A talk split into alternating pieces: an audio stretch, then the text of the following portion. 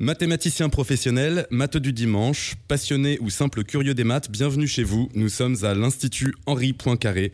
Ravi d'y être enfin pour une émission sur les magnifiques modèles de la bibliothèque. Nous sommes le vendredi 17 novembre 2017 et c'est l'épisode 304 de Podcast Science. Bonsoir et bienvenue.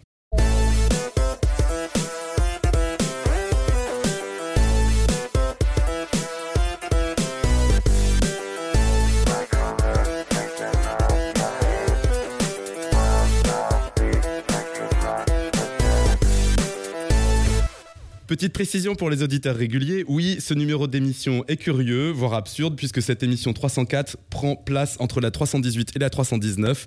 Mais comme on avait oublié de lui attribuer un numéro et qu'on avait oublié de faire une émission 304, tout rentre dans l'ordre. Une petite présentation du lieu s'impose. Nous sommes donc dans l'un des instituts mathématiques les plus importants au monde, euh, dirigé jusqu'il y a très peu par Cédric Villani, que beaucoup de gens connaissent, et euh, depuis jusqu'à il y a très peu aussi, avec comme directeur adjoint Jean-Philippe Usan, dont je suis obligé de parler puisqu'il est connu des auditeurs de Podcast Science. Le jour où vous passez dans le quartier de l'Institut Henri Pincaré, c'est-à-dire proche du Luxembourg à Paris, venez jeter un coup d'œil à la bibliothèque. Vous verrez par exemple un immense mur de périodiques uniquement destinés à des mathématiciens professionnels.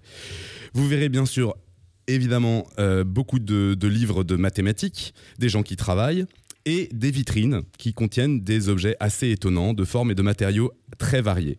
Les modèles mathématiques qui sont le sujet de cette émission.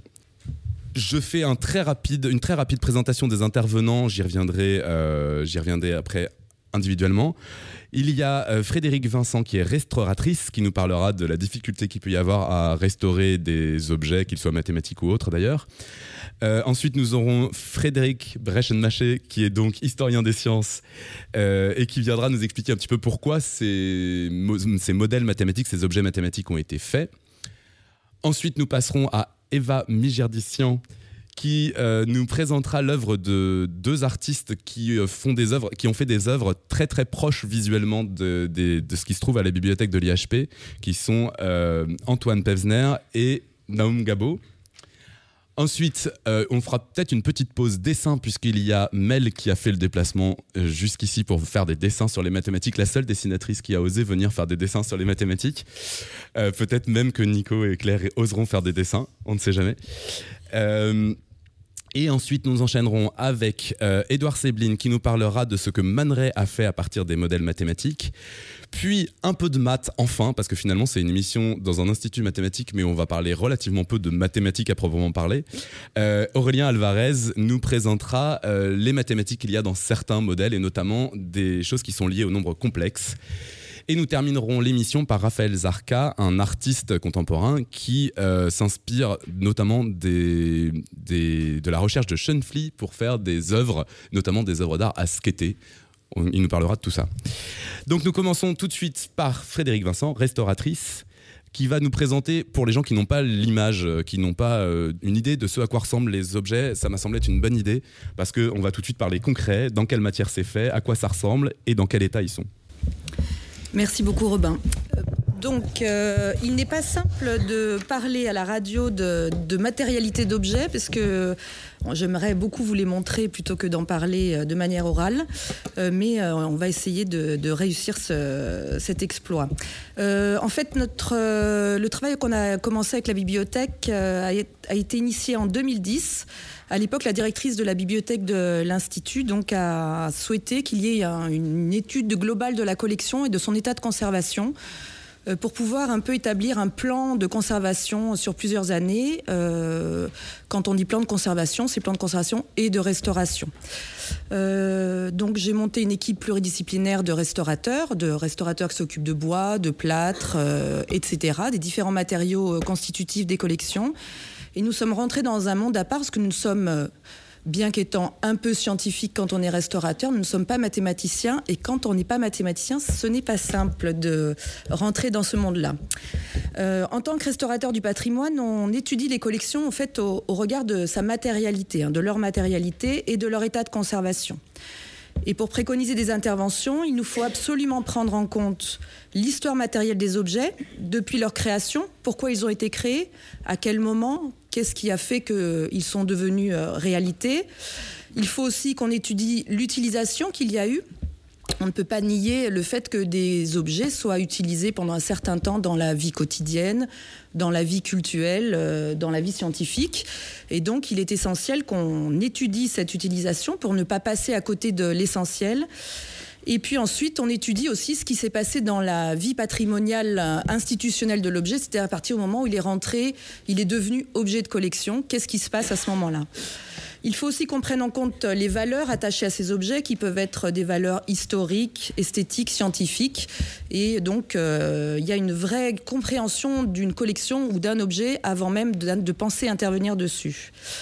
Alors, on savait à l'époque que les modèles mathématiques avaient été fabriqués en série à des fins pédagogiques à la fin du 19e siècle. C'était euh, à peu près notre connaissance euh, globale. Euh, et pour nous, ils étaient donc des témoins tangibles d'une activité humaine à un temps donné, et ça, c'était important de le respecter. Alors si je dois faire une description matérielle en tant que restauratrice, pour les chanceux qui sont dans cette salle, vous voyez des modèles tout autour de vous, donc vous pouvez tout à fait imaginer ce que c'est, mais pour ceux qui sont de l'autre côté sans forcément euh, de visibilité.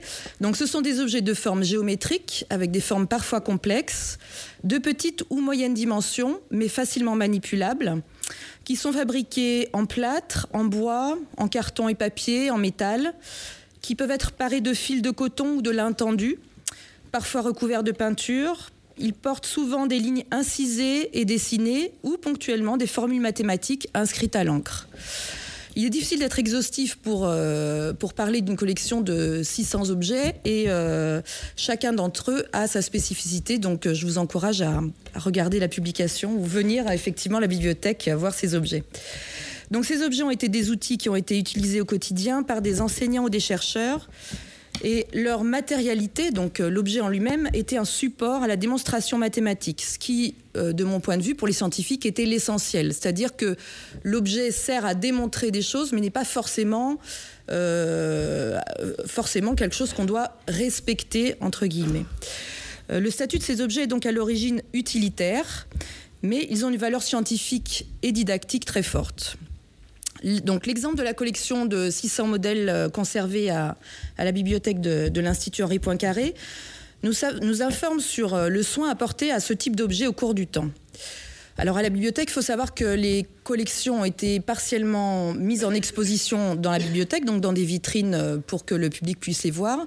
Mais une grande partie de cette collection a été stockée dans un espace qu'on appelle espace de réserve, que je qualifierais à l'époque d'espace de, stockage. Hein. L'idée étant de, de, les protéger du vol, mais pas de grand-chose d'autre.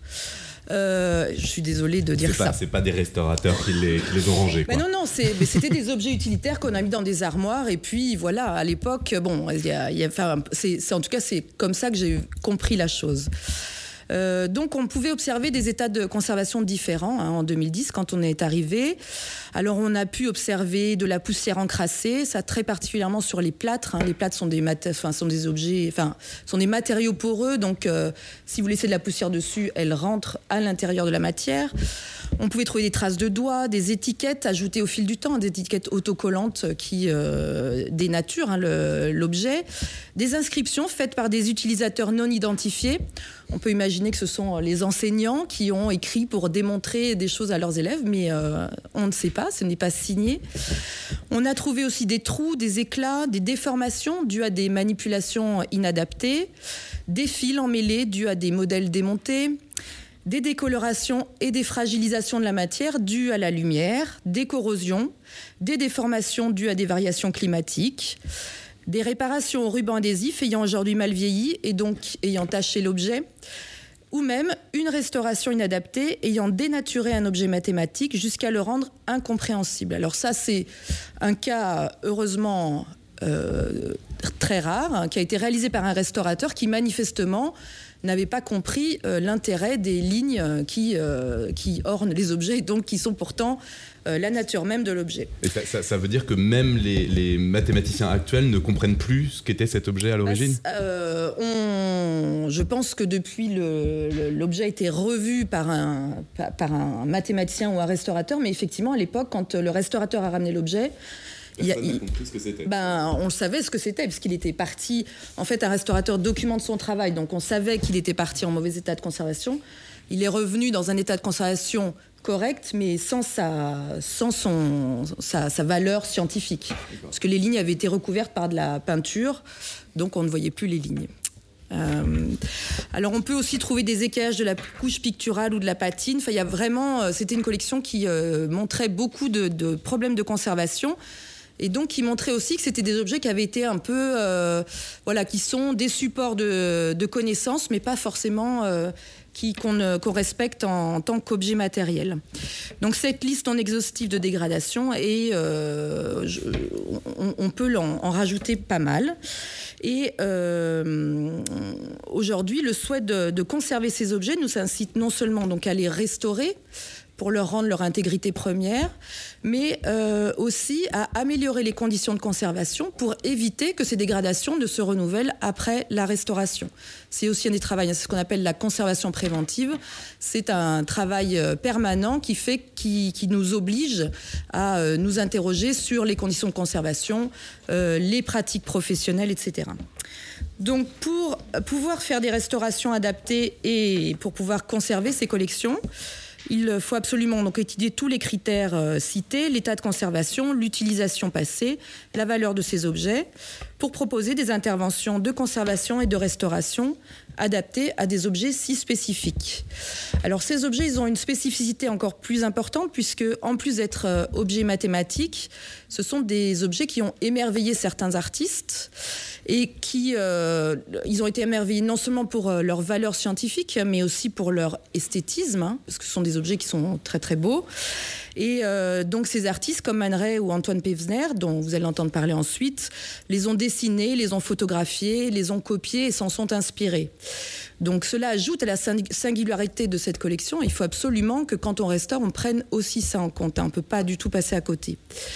À ce titre, par exemple, on a des objets euh, de cette collection qui ont fait partie d'expositions internationales euh, à Washington, à Beaubourg, etc. Donc ils ont un statut aujourd'hui qui est encore à part que simplement un objet euh, modèle mathématique. On ne peut donc plus ne se préoccuper que de l'aspect scientifique, mais il faut aussi prendre en compte un aspect esthétique, les deux étant liés lorsqu'il s'agit d'un objet patrimonial. Et on ne peut négliger ni l'un ni l'autre. On ne peut pas se dire seulement je fais de l'esthétique et je, je, laisse de côté les mathématiques. À l'inverse, on ne peut pas se dire la seule chose qui m'intéresse, c'est les mathématiques dans cet objet et passer à côté de l'esthétique. C'est donc, lorsqu'une intervention fondamentale doit être menée sur un de ces objets, il est, à notre sens, essentiel de rassembler une équipe pluridisciplinaire qui regroupe des spécialistes de la conservation-restauration avec des spécialités complémentaires, puisqu'un restaurateur est spécialisé, et euh, aussi des mathématiciens et des scientifiques, travailler ensemble pour se poser des questions préalables à l'intervention qui sont absolument nécessaires. ce travail en commun peut permettre aussi de faire un diagnostic adapté qui assurera la réussite du résultat et de l'intervention. Par exemple, juste pour illustrer ce propos, si on observe des hachures ou des écritures au crayon sur un modèle mathématique, qui ne sont donc pas des inscriptions d'origine, qu'est-ce qu'on en fait? Est-ce qu'on les conserve parce que c'est un témoignage de l'histoire matérielle de cet objet Il est passé dans les mains d'enseignants qui ont écrit dessus Ou bien est-ce qu'on les, les supprime pour retrouver l'état originel de l'objet? Ça, c'est c'est des questions auxquelles euh, on peut euh, répondre ensemble. Euh, sur un autre plan, la remise en place des fils cassés ou disparus d'un modèle ne peut se faire par un restaurateur que sous la direction d'un mathématicien connaissant les formules et leur transcription en volume. si on mélange les, fils, ils vont pas être contents. Et la, décision sur les inscriptions, ça a été quoi finalement? Il n'y en a pas eu à mon, euh, niveau, mais en tout cas, de mon point de vue, on les conserve bien entendu. Hein, l'idée d'une restauration, c'est de toute façon de documenter toutes les interventions qu'on fait, documenter les questions qu'on se pose et euh, effectivement arriver à dire ça c'est original, ça ne l'est pas, mais on le garde parce que c'est un témoignage justement de, du vécu de, l'objet et de son utilisation par l'humain. Donc pour, juste pour euh, terminer, la collection de modèles mathématiques de l'Institut Henri Poincaré est unique et se doit d'être conservée pour la délectation et le savoir des générations futures. Et c'est ce que nous nous employons à faire quand on les restaure. Je vous remercie.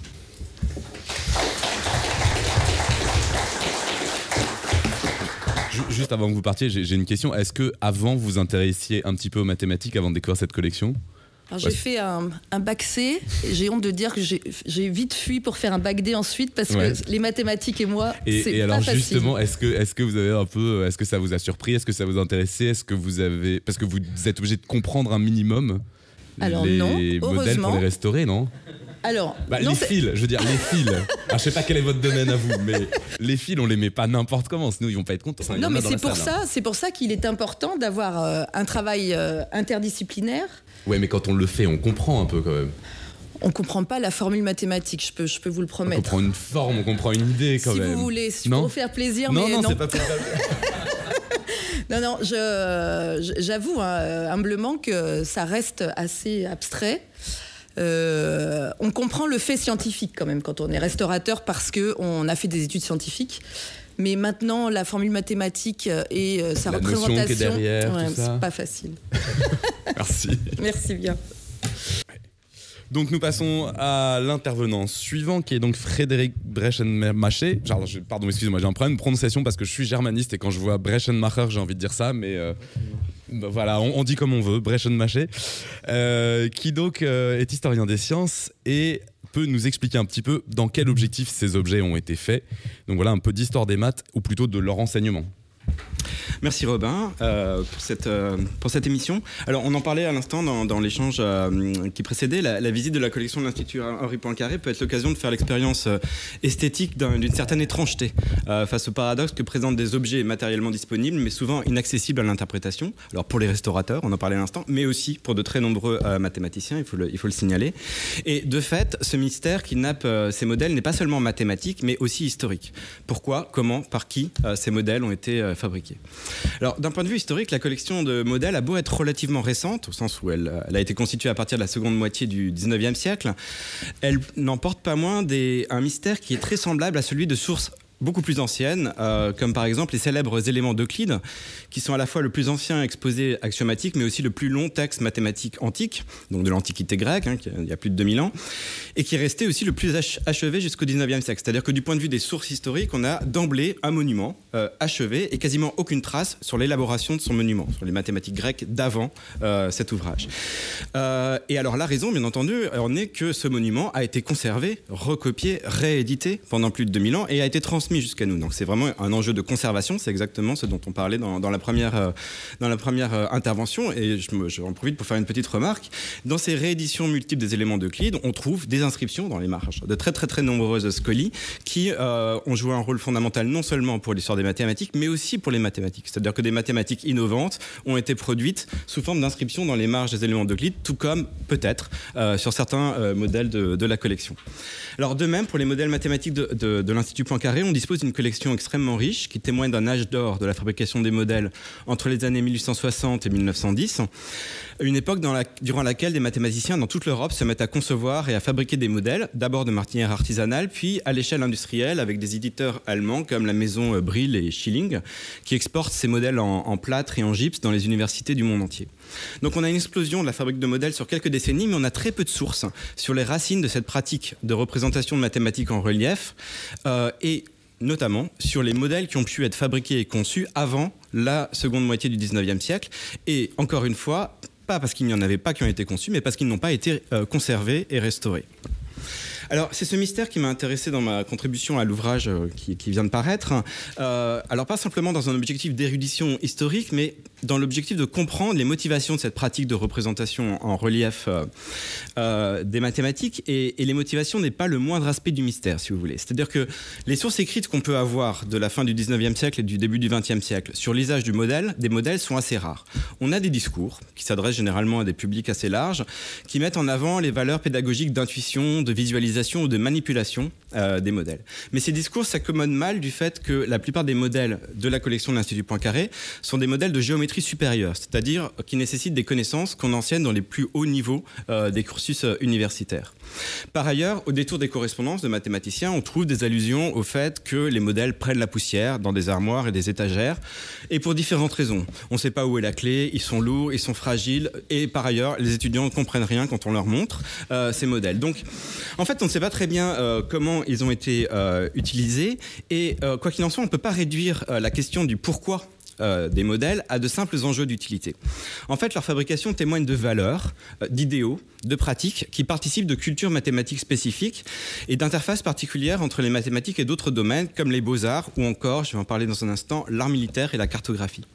Et c'est tout l'enjeu en fait de l'histoire, euh, notamment de l'histoire des mathématiques, de nous permettre d'accéder à d'autres mondes d'autres manières de pratiquer des mathématiques et ainsi de nous inviter à un décentrement de notre regard sur le monde contemporain pour mieux comprendre des enjeux euh, actuels. Par exemple, euh, pendant tout le 19e siècle, la fabrique des modèles est portée par une critique des représentations algébriques, c'est-à-dire des équations. Et donc on peut très bien euh, comprendre un modèle, si, vous voulez, sans comprendre l'équation qui, est derrière. D'une certaine manière, c'est même l'objectif. Euh, et donc les enjeux de cette critique, je pense que tout le monde en a conscience, restent bien, vivants pour l'enseignement des mathématiques. C'est-à-dire, c'est-à-dire, parce que tout le monde en a conscience, mais on s'adresse à des gens qui ne sont pas forcément complètement, complètement au taquet là-dessus. ça veut dire quoi concrètement? Que je pense que tout le monde a des souvenirs de, l'enseignement des mathématiques euh, au collège. C'est contre l'aspect trop euh, formel, trop formel. Quand il a pu être assez douloureux euh, de voir apparaître des notations algébriques avec les x, etc. Ou au contraire, ça a pu être un enchantement. Mais quoi qu'il en soit, cette, cette, irruption de l'algébrique des équations dans l'enseignement a, a, généralement laissé des traces dans la mémoire de chacun. Mais je pense, je pense qu'il faut, je pense qu'il faut signaler parce que donc l'idée encore une fois, c'est que cette émission ne s'adresse pas que à des matheux et que euh, on peut signaler parce que c'est pas évident pour tout le monde qu'on peut enseigner les maths sans équations. Exactement. Il y a, il y a plein de chapitres de mathématiques euh, qui se font, y compris sur des formes, sur des courbes, sur des surfaces. Et les modèles témoignent de, euh, de la vitalité de cette critique tout au long du 19e siècle et aussi de la diversité des enjeux que porte cette critique qu'on peut suivre dans la variété de la matérialité des modèles. C'est-à-dire que les modèles en bois, carton, métal, plâtre, gypse ne portent pas les mêmes enjeux du point de vue de la critique qui est portée au 19e siècle sur l'usage peut-être excessif euh, de, la formalisation des équations, euh, etc. Alors, dans cette courte intervention, je vais me limiter au cas des modèles en plâtre pour essayer de mettre en évidence certains de, de ces enjeux. Et alors, comme je l'ai évoqué précédemment, il y a une explosion de la fabrique de, modèles euh, mathématiques à partir des années 1860. Euh, et donc, je me suis interrogé, hein, quand j'ai travaillé sur, euh, sur ce livre, sur le mystère que constitue cette apparition assez subite et massive. Et donc, cette recherche a été l'occasion pour moi de faire une découverte inattendue. Et c'est toujours un plaisir hein, du travail d'historien de te ramener en fait à, des choses auxquelles on ne s'attendait pas. Donc, découverte de l'héritage très très important d'une pratique très ancienne qui est celle des plans reliefs en art militaire. Cette pratique s'est développée à partir du XVIIe siècle, notamment à l'époque de Vauban, et on peut euh, aujourd'hui euh, admirer au musée des Beaux-Arts de Lille euh, de très nombreux plans reliefs, donc qui font plus de 20 mètres carrés hein, et qui représentent des maquettes de villes fortifiées donc en relief. Et au cours du temps, cette pratique de l'art militaire s'est étendue à la fabrication de plans reliefs de topographie naturelle, pas uniquement de fortification, mais de topographie, de cartes donc, dont la description pose de sérieuses questions géométriques. Et c'est ainsi que, entre les années 1830 et 1850, euh, Libre Bardin, qui était professeur euh, de fortification à l'école polytechnique, réalise des dizaines de plans reliefs en plâtre de topographie particulièrement difficile à représenter, comme des îles, l'île de Porquerolles par exemple, euh, ou des montagnes, et notamment son plan relief stéréotomique du Mont Blanc fait sensation à l'exposition universelle de Paris de 1867 en livrant, donc là je cite un journaliste de l'époque, la forme géométrique de la montagne par la superposition en gradins de petites feuilles de carton découpées d'après les courbes de niveau, puis lissées par l'insertion de cire dans les interstices précédant l'application de plâtre. Alors, pour fabriquer ces plans, Bardin mène de véritables recherches mathématiques en géométrie et qu'il combine à une pratique artisanale concrète de fabrication de relief en plâtre. Or, Bardin, qui est professeur de fortification à l'école polytechnique, enseigne aussi dans cette même école les travaux graphiques, donc un enseignement pratique de la géométrie, pour lequel il se met à fabriquer des modèles en plâtre, non plus de cartes ou de fortification, mais euh, de solides mathématiques afin de servir de modèle pour la pratique du dessin euh, géométrique. Euh, et le catalogue du musée industriel et artistique qui se tient en 1844 euh, s'enthousiasme en ces termes. Je cite La représentation en relief n'est pas neuve, mais faute d'application, elle demeurait enfouie et stérile dans sa fécondité. Il a fallu qu'un homme exercé aux sciences exactes, habitué à sentir par ses yeux et par les mains, se convainquît de l'utilité des reliefs dans l'instruction. Ainsi, la géométrie descriptive, à l'aide des modèles en relief, est devenue bien plus facile à enseigner. Le bois, le, plâtre et le carton-pierre se transforment sous la main de M. Bardin en de vrais prodiges de précision et d'exactitude. Alors, l'un des élèves de, Bardin, Charles Muret, prend sa suite en fabriquant une collection d'environ 600 pièces pour l'enseignement du dessin mathématique, enseignement secondaire et primaire, qui est édité par la maison d'édition d'Aldagrave entre 1850 et 1875. Et euh, ces modèles sont achetés par de nombreux lycées et des universités en Europe et aux États-Unis. Et sous l'impulsion du mathématicien Gaston Darbou, donc de la Sorbonne, euh, la Sorbonne va acquérir le catalogue complet de cette collection qui va constituer l'amorce de la collection de, l'Institut Henri Poincaré. Et à cette époque, les cours de géométrie de Darbou euh, à la Sorbonne donnent lieu à un enseignement de travaux graphiques assuré par euh, Joseph Caron, qui s'appuie comme Bardin et dans l'affiliation de Bardin sur des modèles qu'il fabrique lui-même, des modèles en bois, mais qui illustrent à présent euh, un enseignement de géométrie supérieure, pas simplement un enseignement technique ou un enseignement qui vise euh, euh, l'ingénierie. Ce qui amène donc à la fabrication de modèles en bois dont la complexité rompt avec les enjeux traditionnels de l'enseignement de la géométrie, si vous voulez, pour les ingénieurs. notamment les surfaces algébriques de degré 4, les surfaces d'ondes, les courbes d'un cylindre roulant sur un plan, modèles qu'on trouve aujourd'hui dans la collection de, de l'Institut Henri Poincaré. Alors cet éclairage rapide sur le rôle joué par euh, Libre Bardin et par l'héritage de l'art de la fortification, nous invite à inscrire l'émergence des modèles mathématiques dans une perspective de longue durée sur l'usage de modèles à l'interface entre géométrie et beaux-arts. Et parmi les beaux-arts, le dessin en particulier a une proximité très ancienne avec la géométrie, notamment dans la palette des tracés réalisés par les ingénieurs, les appareilleurs, les charpentiers pour la coupe des pierres et des bois, le dessin d'architecture, de fortification, de machines, le tracé des ombres, les plans, les cartes, les perspectives, etc. Et au XVIIIe siècle, la formalisation de ces techniques graphiques donne naissance à une branche spécifique de la géométrie, la géométrie descriptive, qui, euh, sous l'impulsion de Gaspard Monge, occupe une place importante à l'école polytechnique dès sa création euh, au moment de la Révolution, donc sous la Convention des 1794. Et dans le contexte de l'industrialisation européenne, ces enseignements qui croisent dessin et mathématiques portent des enjeux majeurs qui ne vont pas sans susciter des controverses euh, sur les places respectives de la théorie et la pratique dans la formation des ingénieurs et plus généralement des praticiens des mathématiques. Et notamment à l'école polytechnique, donc qui est un modèle du genre à l'époque, les ambitions directement pratiques portées par la géométrie descriptive sont complètement opposées à celles d'autres enseignements, donc on y vient, euh, qui vont pratiquer euh, l'analyse, c'est-à-dire le recours massif euh, à la formalisation algébrique, donc les x et les y, etc., et pour lesquels l'apprentissage des hautes mathématiques doit être un préalable à celui de leurs applications. C'est-à-dire qu'il s'agit d'abord d'apprendre les équations et ensuite d'appliquer ces équations éventuellement à la fortification ou à la cartographie ou que sais-je.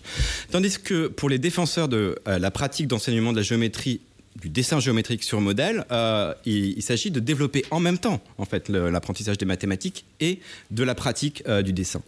Et en fait, c'est la critique de ce primat donné à la théorie et au formalisme algébrique qui s'incarne dans les modèles fabriqués par Libre Bardin ainsi que par un de ses camarades de promotion à Polytechnique qui s'appelle Théodore Olivier, qui fabrique quant à lui des modèles en fil et en métal qui répondent à des problématiques mécaniques parce qu'on peut les, on peut les, les faire bouger.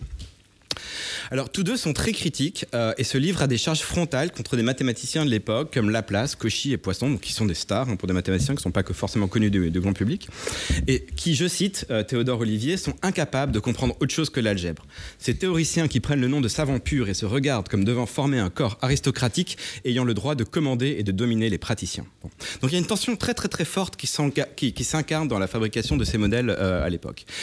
Et donc les fabricants de modèles comme Bardin, Olivier et d'autres sont convaincus que l'avenir est à l'état industriel euh, et ils s'engagent à créer des nouvelles formations de géométrie descriptive qu'ils conçoivent comme l'écriture de l'ingénieur. Et là, je cite Théodore Olivier, celui qui sait lire dans l'espace peut visiter une usine, une manufacture sans prendre de notes et ensuite dessiner chez lui l'outil et la machine qu'il a bien vu et compris. Il participe à la fondation de l'école centrale des arts et de manufacture et quelques années plus tard, ils vont enseigner au Conservatoire national des arts et métiers. Mais pour eux, l'enjeu ne se limite pas à la formation des ingénieurs et ils lancent des cours gratuits destinés aux artisans, aux ouvriers et ils participent au développement de l'enseignement du dessin géométrique dans euh, l'enseignement primaire supérieur qui est créé dans les années 1830 pour améliorer la formation des élèves qui sont issus de familles modestes et qui ne peuvent pas fréquenter l'enseignement secondaire des collèges et des lycées. Et dans ce cadre, dans le cadre de l'enseignement primaire et supérieur, la pratique du dessin géométrique sur modèle va se développer énormément durant le 19e siècle. Et de ce point de vue, l'âge d'or que va connaître la fabrication des modèles mathématiques à partir des années 1860 témoigne d'un héritage dans les mathématiques savantes, académiques, universitaires, d'innovations notamment pédagogiques, qui sont issues de l'enseignement technique primaire supérieure de, l'époque. Euh, et donc le, le, rapprochement entre enseignement général et technique sera d'ailleurs l'un des grands enjeux de la grande réforme de l'enseignement en 1902, qui va promouvoir l'usage de modèles dans les lycées, les classes préparatoires et même pour la préparation de l'agrégation de mathématiques, ce qui va conduire à la création d'un atelier de travail du bois à l'école normale supérieure, dans l'idéal selon lequel on ne peut pas devenir un bon mathématicien si on ne sait pas euh, se servir d'une scie, d'une varlope euh, et autres rabots. Alors, cette valorisation de pratiques traditionnellement associée à l'enseignement technique et primaire ne va évidemment pas sans susciter de réserve euh, des enseignants du secondaire, comme vous vous en doutez, et là encore, hein, on revient à des enjeux euh, contemporains. Et plusieurs enseignants euh, craignent que l'usage des modèles ne soit une source d'erreur de raisonnement, en opposant la preuve visuelle que permet le modèle et la démonstration géométrique à la craie sur la, dimension plane du tableau. Et donc, les, les modèles en tant, qui, qui portent un idéal de visualisation, de manipulation, se trouve ainsi opposé à un autre euh, objet euh, euh, emblématique de la pratique mathématique, qui bien entendu le tableau noir, qui lui incarne des valeurs de rigueur dans la pratique de, l'écriture à la craie. Par ailleurs, au début du XXe siècle, la modernité qui est attribuée au modèle, notamment par les programmes d'enseignement de la réforme de 1902, entre rapidement en concurrence avec de nouveaux dispositifs de visualisation qui sont permis par des innovations comme les appareils de projection, le cinématographe, la photogrammétrie et surtout la stéréoscopie qui permet une visualisation en 3D à partir d'images planes. C'est un petit peu le cinéma 3D euh, d'aujourd'hui, hein, mais qui est très populaire euh, à l'époque. Et donc les fonctions de visualisation et de manipulation qui sont associées au modèle sont vite concurrencées par des innovations techniques qui semblent laisser ces modèles derrière elles comme figés dans le temps, prisonniers de leur matérialité de fil, métal, plâtre ou bois. Mais si les modèles perdent individuellement leurs usages, et ce qui fait qu'on a aujourd'hui souvent du mal à, les comprendre, y compris pour les mathématiciens, il n'en va pas de même de la collection qu'ils forment collectivement dans leur ensemble. Et en tant que collection, les modèles participent à symboliser euh, la communauté mathématique et son image publique. Et donc s'ils ont pu individuellement perdre euh, leur fonction, la collection, elle, conserve une fonction fédératrice et symbolique, en portant une histoire commune des mathématiciens, des mathématiciennes, à laquelle euh, des expositions de modèles comme celle de l'Institut Henri Poincaré contribuent encore aujourd'hui. Merci.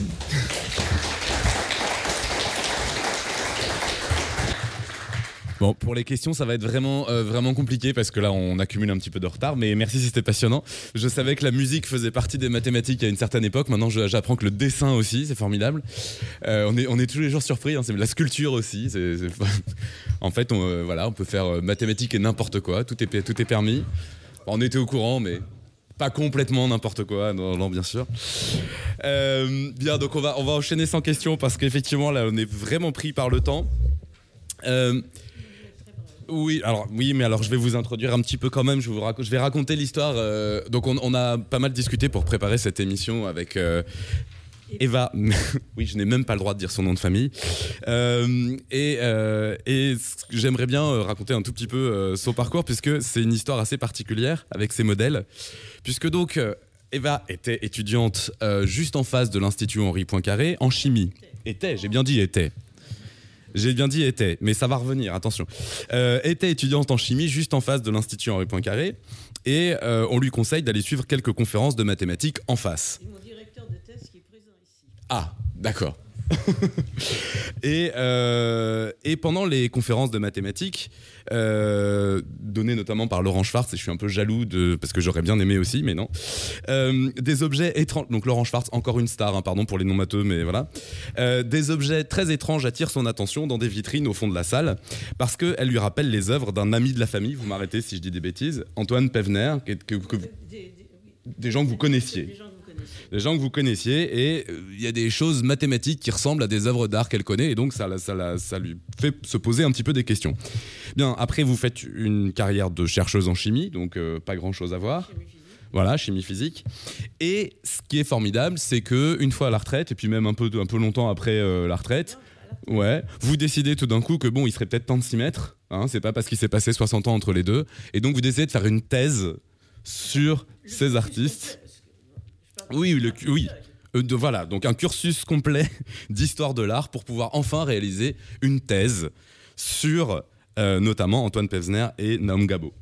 C'est ça? Oui, et effectivement, j'avais remarqué des, des, analogies, des, non, des liens de parenté entre les modèles mathématiques et les œuvres de Pevsner que je voyais par ailleurs.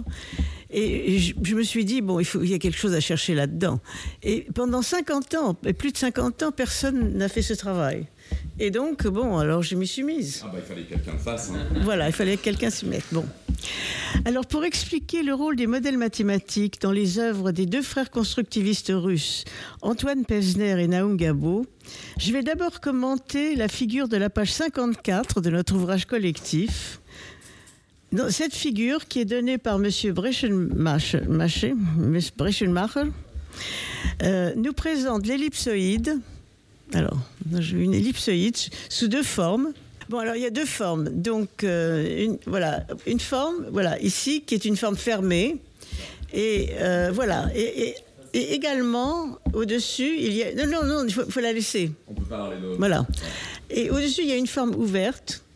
Qui, dans laquelle le, le, modèle a perdu son J'oublie les mots. C'est ça qui Il a perdu son enveloppe, quoi. il a perdu son enveloppe extérieure, c'est ça. Et ce qui laisse apparaître l'espace intérieur qui est structuré par un, certain nombre de, par un certain nombre de plans virtuels qui s'entrecroisent. Euh, on trouve dans un texte de Gabo ce même type de représentation appliquée au cube. Il part de deux cubes. L'un est fermé par ses six faces et l'autre est ouvert, l'autre a perdu ses faces latérales qui ont été remplacées par deux plans diagonaux qui se coupent et qui structurent l'espace intérieur du cube. Enfin. Et euh, et Gabo utilisent cette deuxième représentation comme base de travail dans leur construction. Dès 1916, Naum Gabo construit une série de têtes et torses par intersection de panneaux en contreplaqué ou en métal. L'espace qui est délimité par les plans imbriqués les uns dans les autres devient ainsi le matériau principal de la sculpture. Alors, de même, à partir de 1923, date à laquelle Pesner. Euh, euh, on peut passer à l'autre? Voilà. Euh, à partir de 1923, date à laquelle Pesner commence la sculpture, il construit des têtes, masques et torses à l'aide de plaques en matière plastique, soit planes, soit incurvées.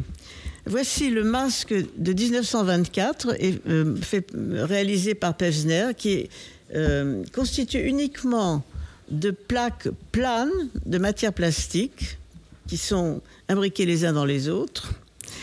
Et sur la figure suivante, voilà, on voit ceci est le portrait de Marcel Duchamp, également euh, de 1926, également réalisé par Pevsner, euh, où il y a des, plaques planes et également des plaques incurvées. Alors cette, cette, œuvre est en très mauvais état, mais enfin bon, euh, parce que les, matières plastiques se, se, dégradent au cours du temps. Bon, ça vous le savez, oui. Alors. C'est bon, Frédéric Vincent va s'en occuper. Elle a pris note. Oui, mais là, là c'est bon. Non, parce qu'il faut, il faut, il faut. Enfin, d'après ce que j'ai compris, lorsque les, les œuvres sont en, dans, euh, enfermées, ils se dégradent plus vite que. Voilà, c'est ça, c'est la même chose pour vous. Voilà, parce que euh, je crois qu'il y a un dégagement d'acide chlorhydrique, je crois, qui, ou, différentes choses qui, attaquent, euh, attaquent l'œuvre. Voilà. Alors donc, le, portrait de Marcel Duchamp est en très mauvais état et bon. À l'encontre des sculptures traditionnelles qui taillaient dans le bois ou la pierre, Pesner et Gabo partent du vide pour créer leurs œuvres. Ils mettent ainsi en pratique les principes énoncés dans le manifeste réaliste, qui est un texte signé par les deux sculpteurs et placardé dans le centre de Moscou en août 1920. Pour rejeter, je cite, la masse en tant qu'élément sculptural et affirmer que, je cite, la profondeur est la forme unique de l'espace, Pesner et Gabo sont amenés à utiliser des matériaux nouveaux comme le métal, le verre et les matières plastiques. Parmi les nombreuses, constructions réalisées par ces deux artistes, j'ai choisi de ne présenter ce soir que les sculptures construites avec les surfaces réglées que Pevsner définit de la manière suivante dans, un entretien pour la revue L'œil. Euh, là, on, peut passer maintenant. Très, bien, oui. Ce qu'il y a de plus important dans mon œuvre actuelle, ça c'est Pesner qui dit, ce qu'il y a de plus important dans mon œuvre actuelle, le principe à partir duquel toute ma sculpture est construite maintenant, c'est l'emploi exclusif de lignes droites. Vous verrez que mes œuvres telles que ma surface développable de 1938, que nous allons voir tout à l'heure, non c'est pas celle-ci, présentent des surfaces courbes, de même que mes autres formes. Mais ces surfaces courbes, souvent des surfaces gauches, sont composées uniquement à partir de segments de droite juxtaposés. Bien que Naum Gabo et Antoine Pesner aient fait usage des mêmes surfaces réglées dans leur construction, ces deux sculpteurs se distinguent nettement tant par les techniques qu'ils mettent en œuvre que par le choix de leurs matériaux. Ces matériaux sont les matières plastiques pour Gabo, et le métal pour Pesder, en gros, parce que en fait, tous les deux ont utilisé les deux. Bon. Naum Gabo construit les surfaces réglées de ses sculptures en tendant des fils de nylon ou de métal sur des armatures. Cette méthode est directement issue de celle inventée par le père fondateur de la géométrie descriptive, Gaspard Monge et son élève Théodore Olivier. Alors, là, vous, vous n'avez pas pu le. Voilà. Alors, on voit, on voit ces, ces modèles qui ont été restaurés au musée des, arts et métiers. Donc, on retrouve ces, ces modèles. Euh, bon, alors là, là j'ai pas pu. Alors, donc, euh, est-ce que vous pouvez revenir au précédent, s'il vous plaît? Voilà. Alors, euh, à l'aide de cette technique, donc, Théodore Olivier et Gaspard Monge et Théodore Olivier, euh, ils, avaient, construit en 1814 un hyperboloïde de révolution, un, paraboloïde hyperbolique, en tendant des fils de soie sur des cadres métalliques. Alors, ce, modèle existe euh, donc au Musée des Arts et Métiers. À l'aide de cette technique, Gabo va réaliser toute une série de sculptures contenant des paraboloïdes hyperboliques. Alors, il a réalisé un très grand nombre. Alors, en voilà un qui s'appelle Torsion-Variation. Et on voit très bien les paraboloïdes hyperboliques qui sont accrochés sur les cadres métalliques. Alors, il, utilise également d'autres surfaces euh, réglées, par exemple la surface cubique réglée, pour, pour la suivante, la construction linéaire. Voilà. La construction linéaire dans l'espace numéro 2 voilà, ça c'est une œuvre dans laquelle euh, Gabo enroule des fils de nylon sur des plaques en plexiglas, qu'il a bien sûr euh, dessiné, enfin sculpté, oui. Euh, et également, alors l'autre voilà. Alors ça, c'est plus, ça c'est plus difficile à voir. Euh, voilà. Alors là, c'est une, c'est une œuvre monumentale. Je me permets pour les gens qui sont là, ce n'est pas l'immeuble, mais il y a une, une œuvre monumentale juste à droite sur la photo. Voilà. Qu'on ne voit pas très bien. Faut reconnaître. Qui, qui est devant. Et c'est une, c'est une œuvre bon, qui est à Rotterdam et qui a été érigée devant, qui s'appelle, qui s'appelle la construction Bijenkorf et qui est devant le magasin euh, euh le magasin qui est, derrière Bayernkorf, euh, qui a été construit par l'architecte Marcel Breuer.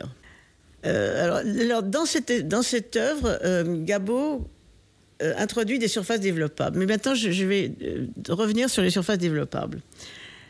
Pevsner est le premier artiste à avoir introduit une surface développable autre que le cône et le cylindre dans une sculpture. Cette surface développable, qui a été définie par Gaspard Monge en 1771, est la surface réglée engendrée par des droites tangentes à une courbe gauche. Pesner a construit ses premières sculptures contenant des surfaces développables à l'aide de minces plaques métalliques incurvées sur lesquelles il soude les tiges métalliques pour montrer les tangentes. Alors, donc, il y a une première œuvre. Sa première œuvre, c'est. Non, c'est pas ça. La première œuvre, c'est Tangente. Euh, ligne tangente que, nous n'avons pas. Et là, c'est une autre, donc c'est une œuvre qui s'appelle Construction pour un aéroport de 1937. Et on voit très bien les plaques sur lesquelles il a soudé des tiges pour, pour marquer les lignes. Et si on, si, on, on, arrive, on peut très bien voir que ces, ces lignes, ces tangentes, ces, lignes sont tangentes à une courbe gauche qui généralement est constituée par le bord de la, de, les bords de la, de l'œuvre. Si je peux me permettre juste une, une, courbe gauche, ça veut dire qu'elle ne rentre pas dans un plan. Voilà, exactement. Une courbe gauche. Encore une fois, tout le monde n'est pas censé savoir ça. Oui, je, n'ai pas osé. Une courbe gauche. Non, mais il n'y a pas que donner la définition, mais enfin bon, vous avez Ni dans la salle, ni dans nos auditeurs encore moins. Là, dans la salle, c'est un peu biaisé, mais euh, dans nos auditeurs. Souvent, la courbe gauche est réalisée dans les œuvres par le bord de l'œuvre, et le bord de l'œuvre, bon, n'est pas contenu dans un plan. Et, donc, c'est là, là, où il faut bien connaître la géométrie. Et ces artistes connaissent bien la géométrie, apparemment. Bien qu'ils nient l'influence des, mathématiques dans leur œuvre, ils connaissent parfaitement la géométrie parce que. Euh, ils appellent quand même leur œuvre surface développable. Voilà, ils appellent, ils appellent oui, c'est ça. Mais ça, Gabo a dit il n'y a pas davantage de mathématiques dans mon œuvre que d'anatomie dans une sculpture de Michel-Ange. Voilà. Alors, euh, donc, ça, c'est la construction pour un aéroport de 1937, donc faite de, plaques. Et alors, euh, la suivante, et voilà, et c'est là une surface développable qui est également faite à partir de plaques sur lesquelles Pesner a creusé des rainures. Et ces rainures sont tangentes à la courbe gauche qui est constituée par, par euh, le trou enfin le trou central, enfin, par le bord de, l'œuvre euh, au centre. Voilà. Euh, et, la dernière, euh, voilà, la dernière, c'est ma préférée, enfin la préférée de tout le monde. Donc c'est également, elle s'appelle également surface développable. Alors elle, elle est également faite à partir de plaques métalliques peintes et là, il y a euh, les lignes sont des rainures dans lesquelles le a, soudé des tiges. Et cette œuvre, euh, il était en train de la faire. Euh, donc, bon, il était dans son atelier en train de. Il avait terminé. Il venait de terminer cette œuvre lorsqu'il reçoit la visite de Peggy Guggenheim, la célèbre milliardaire qui avait une galerie d'art à New York, Art of this Century. Et, Peggy Guggenheim voit l'œuvre et l'acquiert immédiatement. C'est le coup de foudre. Et, ça, bon, on peut le comprendre. Euh, voilà. Mais à partir de 1939, Antoine Pevsner va mettre au point un procédé unique en son genre. Il construit ses surfaces réglées en soudant, suivant la longueur, des tiges de cuivre, de bronze, de laiton, de fer et de divers autres métaux. Ces outils ne sont pas ceux du sculpteur traditionnel, mais viennent de l'atelier du mécanicien. Alors, en utilisant ce procédé, Pevsner va, réaliser un grand nombre de sculptures. Alors, des sculptures contenant des surfaces développables. Alors, la suivante, voilà. Alors, ça, c'est une sculpture qui s'appelle Phoenix. Elle est constituée alors à partir de tiges soudées. Là, il n'y a plus de plaques de métal. Ce sont uniquement des tiges soudées qui forment la surface. Et ces tiges sont tangentes à encore la courbe gauche qui est constituée euh, par, le bord de l'œuvre au centre de l'œuvre. Alors cette œuvre est de 1957 et euh, en 1957, Pevsner, euh, enfin, le, musée d'art moderne de Paris, qui n'était pas encore au Centre Pompidou, a, fait une rétrospective de toute son œuvre. Et, je pense que c'est pour célébrer cette année qu'il a construit cette. Moi, c'est comme ça que je, vois, parce que c'est une œuvre qui, est très belle. Enfin bon. Alors, il y a alors, une autre, la suivante, c'est Dernier élan. Voilà, ça c'est Dernier élan. C'est la dernière œuvre de Pevsner. Et elle est également constituée de surfaces développables, mais je la montre parce que c'est la dernière œuvre de Pevsner. Ensuite, il fait également euh, des œuvres avec des surfaces gauches, comme euh, l'hyperboloïde de révolution, alors dans Élan. Alors c'est une hyperboloïde de révolution qui est très allongée. Élan est de 1953. Oui. Oui. Et puis une autre qui sont les colonnes de la paix.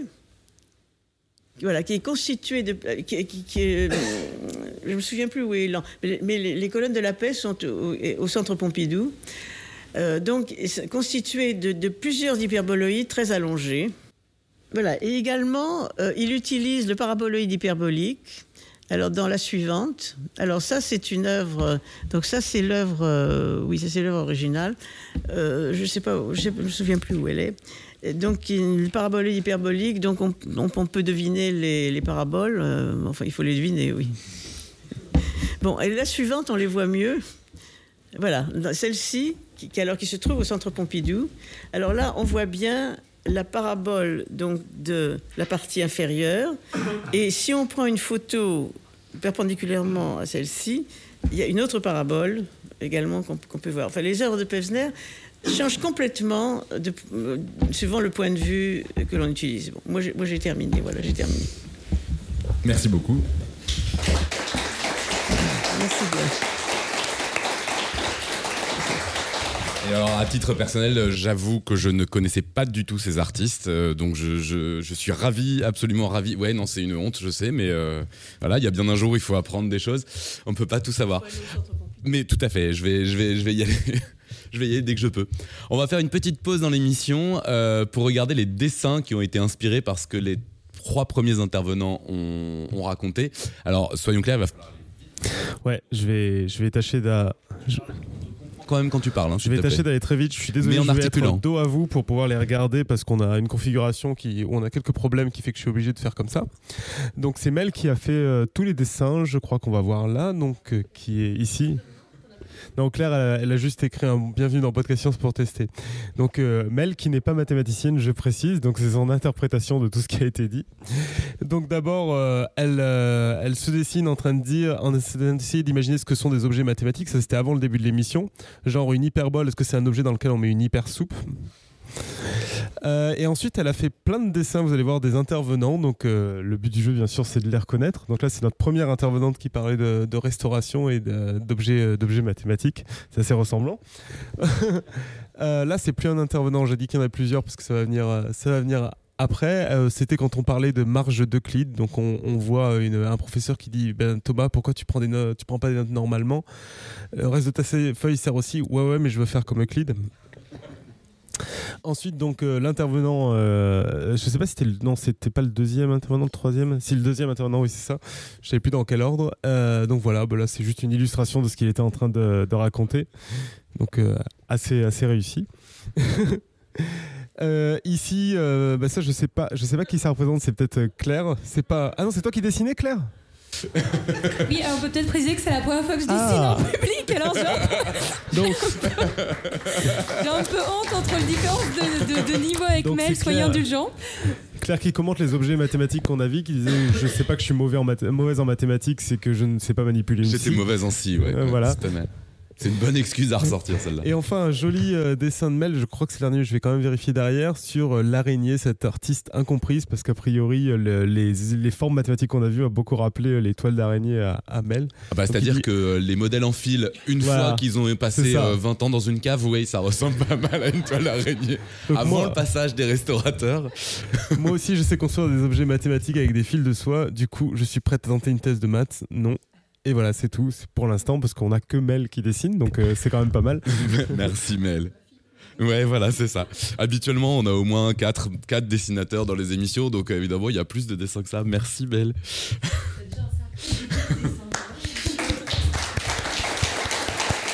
laisser la place. Donc nous allons reprendre euh, le cours de, l'émission avec un, autre artiste euh, alors qui ce coup-ci lui s'est pas caché d'avoir été inspiré par des modèles mathématiques, mais qui a priori n'était pas vraiment intéressé par les mathématiques. Euh, il s'agit donc de Man Ray qui, en découvrant les, objets, alors je vais laisser le Edouard Seblin euh, raconter l'histoire mieux que moi.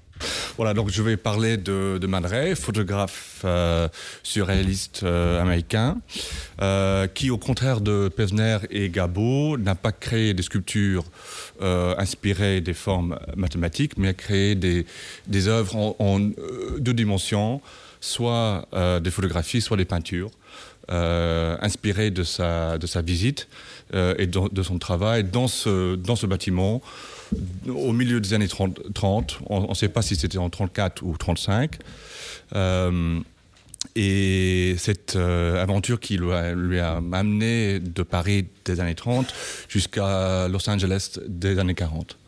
Donc, comme je disais, c'était en 34 ou, 35, que Man Ray est venu ici à la suggestion de son ami l'artiste Max Ernst pour faire une série de photographies des modèles mathématiques qu'il trouvait euh, parmi les 600 modèles euh, de la collection, il a choisi 34 pour faire une série euh, de photographies. Souvent, les modèles étaient couplés, parfois même superposés.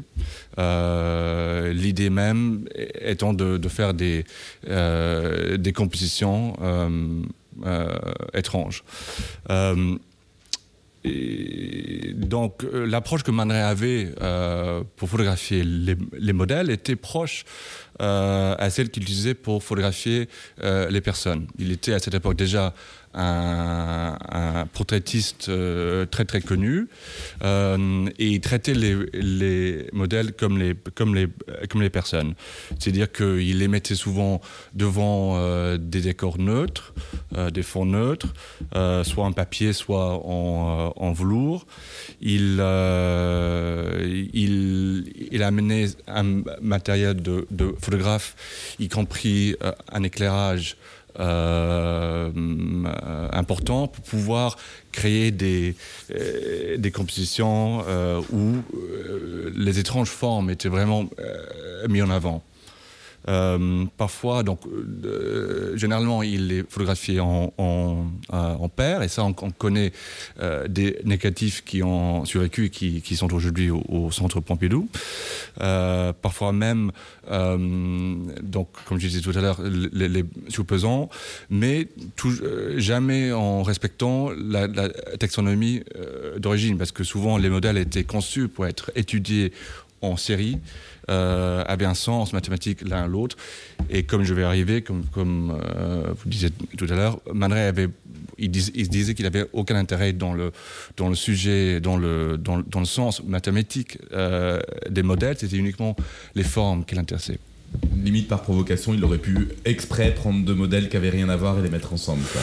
Je, il, aimait bien provoquer, mais je pense pas même qu'il savait qu'il qu'il il s'en est vraiment pas préoccupé. il a vraiment euh, cherché à croiser aucun mathématicien. Tout à fait, tout à fait. parce qu'il voyait d'autres euh, d'autres sens, d'autres idées dans les dans les dans les modèles que, ceux euh, qui ont généré les modèles à, l'origine. Et dans ses mémoires, il parle euh, du fait qu'il a découvert les, les, les, modèles dans un, dans un couloir euh, lugubre et poussiéreux. Donc déjà, dans les années 30, euh, les modèles ont peut-être perdu leur utilisation par les, par les personnes qui travaillaient euh, euh, au, à l'Institut Poincaré en, Apparemment, en, en c'est une tradition parce que déjà voilà. avant, euh, déjà ça prenait avant. la poussière, euh, c'était dans des salles fermées, tout ça. Oui. Donc, euh, oui. décidément, ces modèles, euh, à part maintenant, je sais pas s'il y a une époque où on les a appréciés. Peut-être que la, peut que la poussière faisait commence, partie des objets, en fait. c'est ça, en fait, sans poussière, on les reconnaît pas. Faut les laisser. Hein. Donc, Man Ray euh, s'intéressait pas et ignorait le, sens et ne comprenait pas le sens mathématique euh, des objets. Je vous, euh, il disait que pour, lui, c'était des, formes nées de la folie des mathématiciens, sans autre dessin que donner une expression concrète à une vision abstraite. Né d'une conviction profonde, devenue passion assouvie et un substitut aux illusions décevantes dans les domaines moins explorés. Donc au départ, euh, le but de venir photographier les, les modèles, c'était de créer une série de, de peintures. Mais visiblement, euh, c'est un projet qu'il a mis de, côté parce que la première fois que, les, photographies ont été utilisées, ont été, mises devant le, public, c'est un an et demi plus tard, en, en 1936, il y a une série de 12 photographies qui sont publiées dans la, revue euh, d'art, avant-garde, euh, Cahiers d'art. Et entre-temps, donc entre ces photographies prises en 34 ou 35 et les, tirages publiés en 36, il y avait une grande euh, évolution dans euh, les formes. C'est-à-dire que au départ, les, objets étaient photographiés en, en, en, paire avec plusieurs modèles, mais en 36, il les, a euh, rognés, coupés, euh, il a tiré des images fortement contrastées, tout dans le but, on croit, de, de sortir le, le, modèle de son espace physique. C'est-à-dire que de les, de, les, de, les, de les faire partie de son, de son, de son, de son ambition euh, de présenter un dépaysement des objets. C'est-à-dire qu'on ne pouvait pas vraiment savoir quels étaient ces objets, euh, quel était leur but, quelle était leur origine. Euh, et, et en même temps, il, parfois les objets qu'il a choisis présentaient des formes presque humaines. Euh, ou des formes simplement euh, étranges qu'on euh, n'arrive pas à, comprendre. Le but étant de, de laisser aux spectateurs le choix d'interpréter les images selon ses propres selon ses propres idées, selon ses propres souvenirs. Euh, on transite même, euh, en même temps que les images sont publiées pour la première fois, il y a une sélection des modèles de l'Institut Poincaré qui ont été empruntés par, le groupe surréaliste pour être présentés dans l'exposition surréaliste d'objets qui a eu lieu dans une galerie d'art euh, à, Paris qui s'appelait la, Galerie Rattan, en fait, une galerie, spécialisée dans l'art africain, mais pour l'occasion a été transformée en euh, en, en, lieu d'exposition surréaliste. Et à côté des objets mathématiques, il y avait tout, tout genre d'œuvres de, des surréalistes ou d'œuvres ou objets euh, trouvés, objets transformés, objets euh, naturels, tout simplement une sélection qui montrait le, la panoplie de, des objets surréalistes. Je ne sais pas si à, cette époque, les objets ont peut-être même commencé à être endommagés par la présentation en, en, en temps 6 le, cette, exposition a eu lieu donc en, euh, même temps que l'importance de l'objet dans le mouvement euh, surréaliste est venue en, en avant. Le, chef du, groupe, euh, le poète André Breton, pour résumer cette théorie sur, l'objet, ce qu'il cherchait, c'était, et je cite, une révolution totale de l'objet euh, par simple mutation de rôle. C'est-à-dire qu'on va prendre un objet et on va, euh, on l'utiliser pour un autre, but que son but d'origine. Ce qui était tout à fait ce que, ce que Man a, fait avec les, objets euh, mathématiques. De même, dans, son, dans ses textes à cette époque, André Breton donc, demandait qu'on interprète spécifiquement les objets mathématiques et je cite, euh, les interpréter à notre guise pour nous les approprier. Et il a, même allé plus loin de proposer une série de, titres euh, poétiques pour, pour, les objets. Donc ainsi, par exemple, euh, surface algébrique du quatrième degré est devenue bague de rosier. Et par exemple, une surface réglée, il, l'appelait ainsi parler.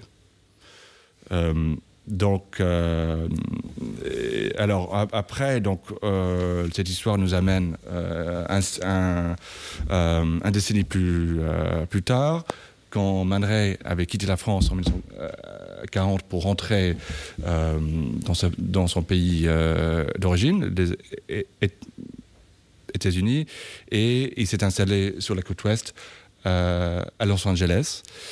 Et en 1947, il arrive à récupérer euh, une série de photographies euh, des objets mathématiques et il commence à faire enfin sa série de, peintures, euh, qui était le but original de, sa, visite au, à l'Institut Poincaré. Et il commence à faire donc, cette série de, peintures d'après ces photographies noir et blanc. Il est, il est colore de sa, de sa, de sa façon. Il, il crée des compositions euh, avec euh, soit un seul objet ou plusieurs, objets, en changeant leur euh, dimension, en, respectant de, très près les formes précises de chaque objet, mais en, les mettant dans un, environnement encore tout étrange à, l'origine. Et enfin, il commence à appeler sa, série de, peintures. Au, au, début, il, les appelait les équations humaines parce qu'il voyait donc des, traits humains dans les, dans, les, dans les modèles. Et il a fini par les appeler ces équations shakespeariennes. Pourquoi? Parce qu'il a donné un titre euh, donc, euh, du pièce de, de, Shakespeare pour chaque, euh, pour chaque tableau. D'où les titres étranges. D'où les titres étranges, absolument. donc ça va de Antoine et Cléopâtre, ou bien sur l'écran on a Hamlet. Macbeth, Othello, Le Roi Lear, Roméo et Juliette, Comédie des erreurs et, et d'autres. En tout, il fait 23 tableaux en 1940. 48 et, 49. Euh, euh, alors, euh, toujours comme avec les photographies, les photographies étaient, présentées pour, pour donner le choix au spectateur de les interpréter à, sa propre guise. il faisait un jeu avec ses amis concernant les tableaux, et je cite en essayant de faire devenir aux gens la pièce qui correspondait au, tableau. Parfois, ils trouvaient la bonne raison, et bien sûr, parfois, ils, se trompaient. Et c'était tant mieux. C'est-à-dire qu'il il, donnait titre après, mais c'était c'était même pas important que, si, quelqu'un voyait une autre pièce dans ce, dans ce, dans ce tableau. Ce qui est important, c'est que euh, le, le, sens du, du, tableau était au spectateur. Merci. Merci. Merci beaucoup.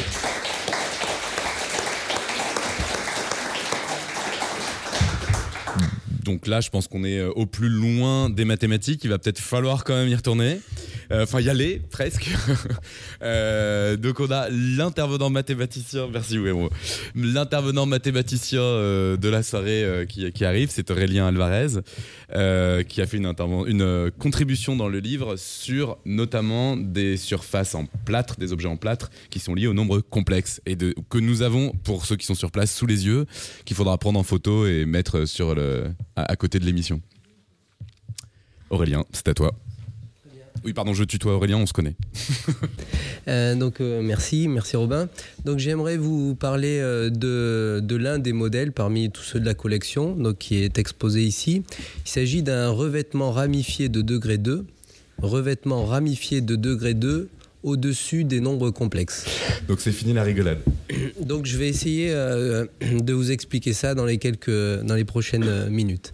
Alors déjà, je, je parle de nombres complexes. Donc de quoi s'agit-il?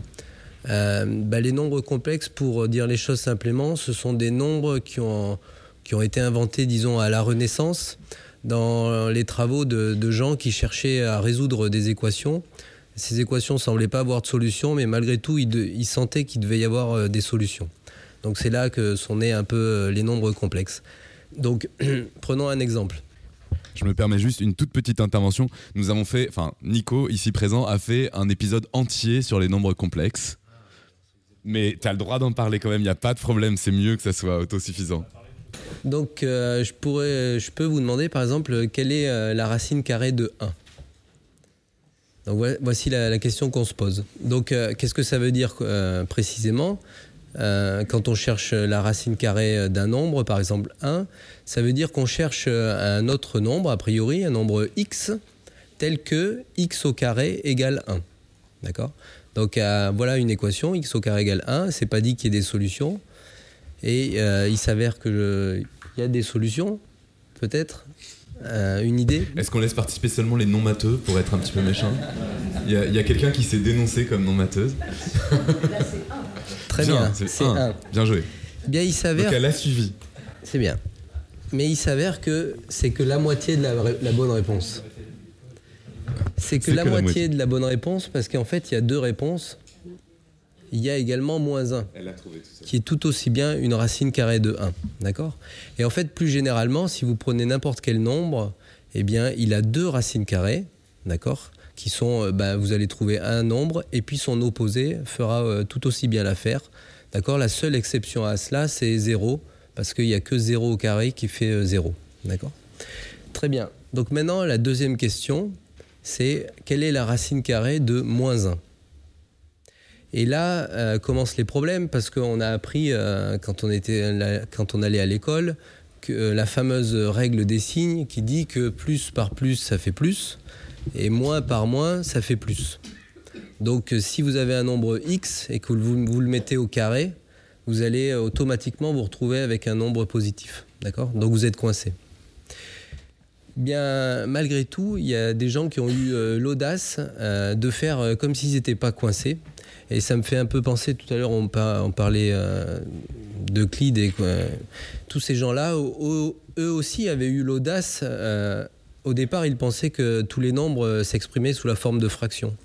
Et puis, ils voyaient bien qu'ils étaient bloqués. Et donc, après eux, il y a des gens qui ont eu l'audace d'aller plus loin et qui ont compris qu'il y avait des nombres qui ne s'exprimaient pas sous la forme de fractions.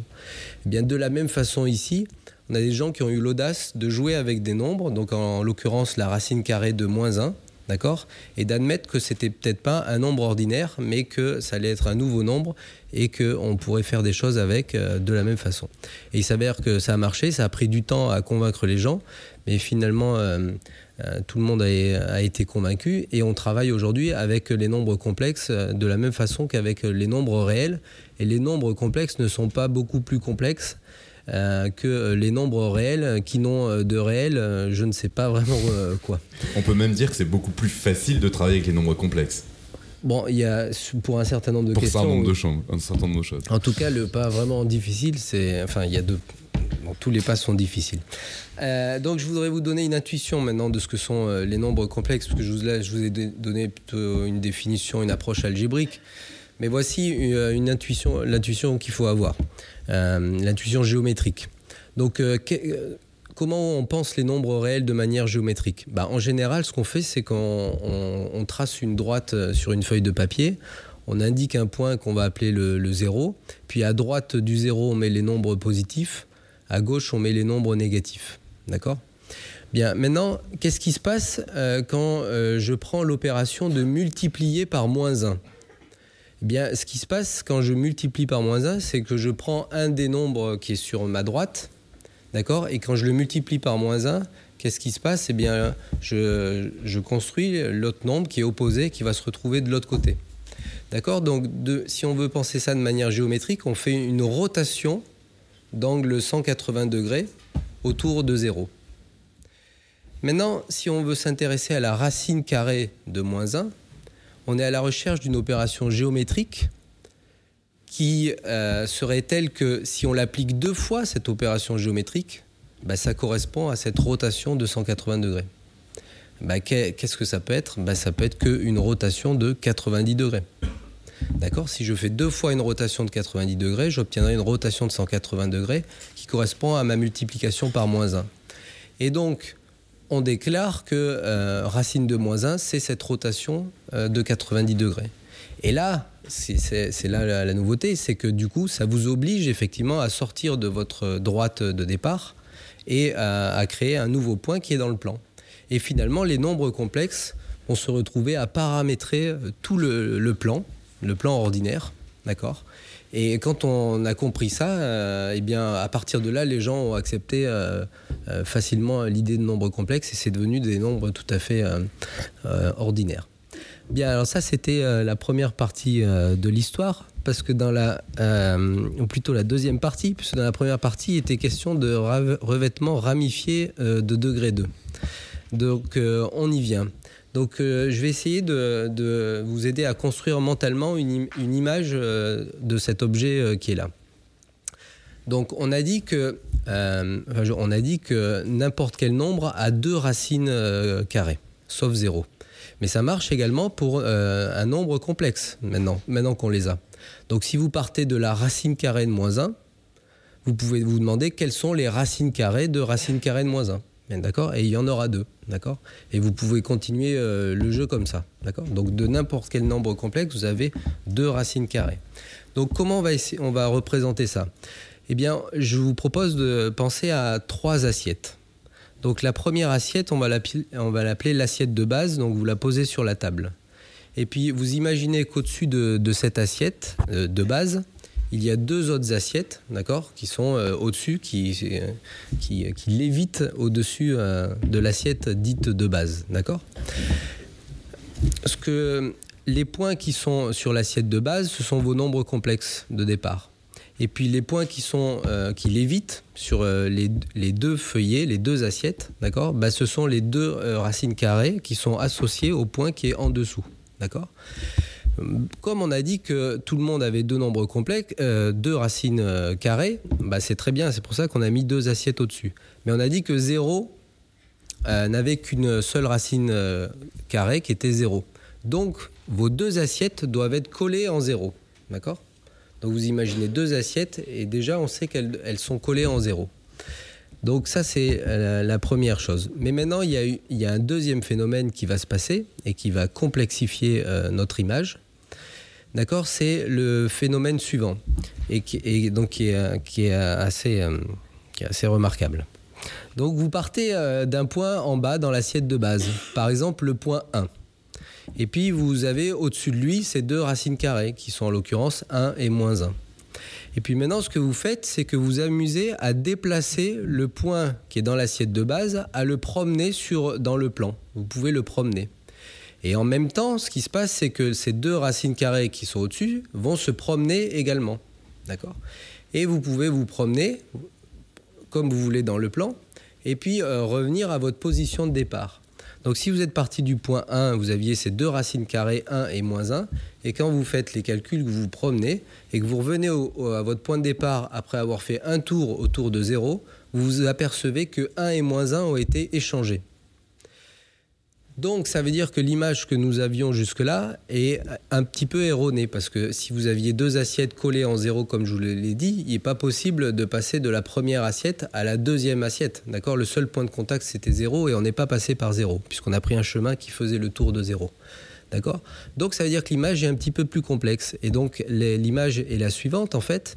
Repartons euh, maintenant, prenons, pensez à un éventail. Donc vous avez votre éventail et puis vous l'ouvrez, vous ouvrez votre éventail et vous le dépliez complètement, complètement, complètement jusqu'à faire un, tour complet. Et là, vous imaginez que ça ne se referme pas, parce que si ça se refermait, ça ferait une assiette. Ça ne se referme pas, ça passe au-dessus. Et là, vous allez accrocher la deuxième assiette, le deuxième feuillet, vous continuez votre deuxième tour, et quand vous finissez le deuxième tour, vous raccrochez avec la première assiette. D'accord? Et c'est donc tout ce que je vous raconte là, vous pouvez parfaitement le visualiser, même le fabriquer. La seule chose qui est, qui est impossible à faire, c'est le dernier, c'est le raccrochement du haut avec le bas. C'est impossible à faire dans notre espace ordinaire, d'accord? Donc encore une fois, vous partez d'un éventail, vous l'ouvrez, vous faites un tour. Au bout du premier tour, vous passez au-dessus de vos points de départ, vous faites un deuxième tour.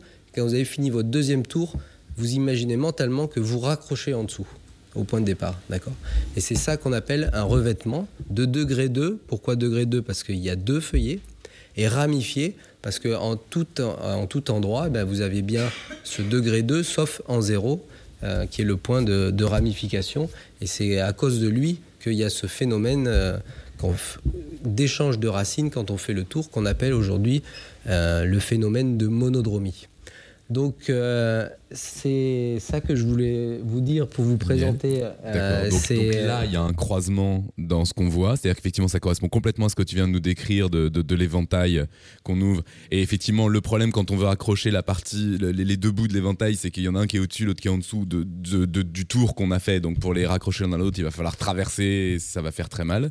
Exactement. Donc ce, ce, ce, ce, travers, ce traversement, euh, il est réalisé sur les modèles en plate, mais c'est un artefact. D'accord? C'est-à-dire que du, pour les, en pour les, du point de vue mathématique, ça, ça n'existe pas. D'accord? C'est juste parce qu'on peut pas donc c'est juste l'altitude. L'altitude nous donne quelle est la valeur de la racine carrée du point qui est en dessous. Enfin, les deux valeurs, l'altitude sur les deux.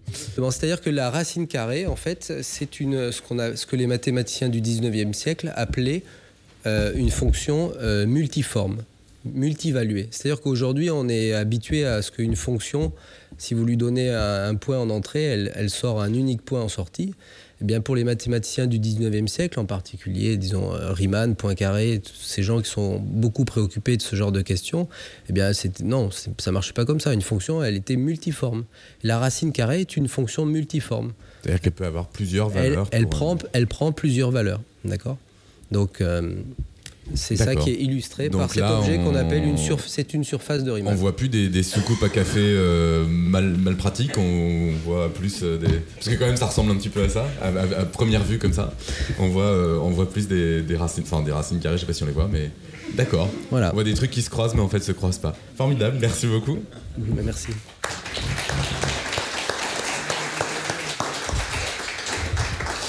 Non, parce que vraiment, bon, j'en profite pendant que le, dernier intervenant s'installe. Ça fait vraiment soucoupe à café, mais c'est juste qu'on pourra plus difficilement poser une tasse dessus. Parce qu'il y, a y a une spirale en plein milieu, il y a des trucs, enfin, c'est pas très plat. Euh, alors, on est très en retard, mais on a commencé très en retard et c'était pas que de notre faute, donc euh, on termine en retard. Hein. Ouais, dernier intervenant. Ah, il faut que je dise que. Oui, à la fin, d'accord. Oui, je vais faire des annonces à la fin, t'inquiète pas. Euh, donc, je suis ravi d'accueillir le dernier intervenant. Faut pas se sentir pressé pour autant. Hein. Le même temps que pour les autres, il n'y a pas de raison. Euh, Raphaël Zarka, qui est donc un artiste contemporain. Alors, j'en ai entendu parler il y a quelques temps, parce que justement, on va lui demander d'expliquer un petit peu des maths, parce que c'est des sculptures assez particulières. C'est inspiré des maths, et en plus, il y en a qui servent à des skateurs. Oui, tout à fait. c'est bien résumé. Bah, là aussi, ça doit être euh, des, des, des, choses euh, mentalement difficiles à comprendre, des télescopages de plans. C'est peut-être euh, des racines de moins un intellectuel. Il y a, oui, des histoires de mathématiques, du skateboard et beaucoup d'histoires de l'art, à vrai dire. je suis obligé de, de vous resituer un, tout petit peu, je sais pas, différents axes de, de, de ma pratique. Moi, j'ai la chance euh, d'être artiste euh, au début du 21e siècle, après que euh, des, des, prédécesseurs fascinants euh, comme Gabot ou Pesner ou Man aient travaillé, surtout au début du 20e siècle. Faut aussi voir que, par exemple, les constructivistes et les surréalistes ne pouvaient pas se voir, que Breton, il avait une seule peur en voyant les photos de Man c'était qu'on puisse penser que ça, va, ça allait donner du grain à moudre aux partisans de ce qu'ils appelaient l'abstraction ou l'art concret ils utilisaient des mots complètement différents pour euh, parler d'une même chose, c'est-à-dire un, art qui n'était plus illusionniste, qui ne ressemblait pas à euh, un David de Michel-Ange. Euh, donc moi j'arrive après tout ça et, je me sens plus du tout contraint de choisir mon camp entre le surréalisme et le constructivisme. J'ai l'impression d'ailleurs en tant qu'artiste que ma méthode est assez surréaliste je suis des intuitions, euh, des, jeux de, euh, de c'est-à-dire de formes qui se ressemblent et pourtant qui, n'ont rien à voir les unes avec les autres. Et pourtant, on va dire formellement, ce qui m'intéresse, les objets qui m'intéressent sont d'ascendance constructiviste ou cubo-futuriste. En gros, c'est des objets qui appartiennent à ce que les historiens d'art appellent l'abstraction géométrique. Voilà. Euh, moi, je caractérise, enfin, je me sens un artiste qui ne qui n'invente pas réellement des formes, mais qui les découvre. Euh, pour vous dire ça autrement, j'ai parfois l'impression qu'on euh, qu'on m'aurait volé ou dépossédé, de tout mon imaginaire, de toutes mes idées, et que au fil de mes pérégrinations, je vois un fragment. Je dis mais ça c'était à moi, ça, je, l'avais perdu, et hop, je le prends. Euh, et puis après, je vois ailleurs. Euh, alors donc le premier fragment c'était sur une piste de skateboard, le deuxième fragment c'est dans un, cabinet de physique, et le troisième c'est dans une œuvre du Centre Pompidou. Et après j'ai ces fragments et j'essaye de euh, les assembler dans mon atelier ou dans un carnet et parfois ça donne lieu à une œuvre, une sculpture, une photo, un, texte, euh, parfois. Voilà. C'est ce que j'appelle, parce que je me sens sculpteur quand même tout de même, c'est ce que j'appelle de, de la sculpture documentaire. C'est-à-dire que souvent, le plus souvent, si vous allez voir une de mes expositions, vous pensez que vous vous retrouvez devant une sculpture donc géométrique abstraite et en fin de compte, c'est faux, c'est bien géométrique, mais c'est une réplique d'un objet qui existe déjà, peut-être dans un tableau de la Renaissance, peut-être dans un cabinet de, physique.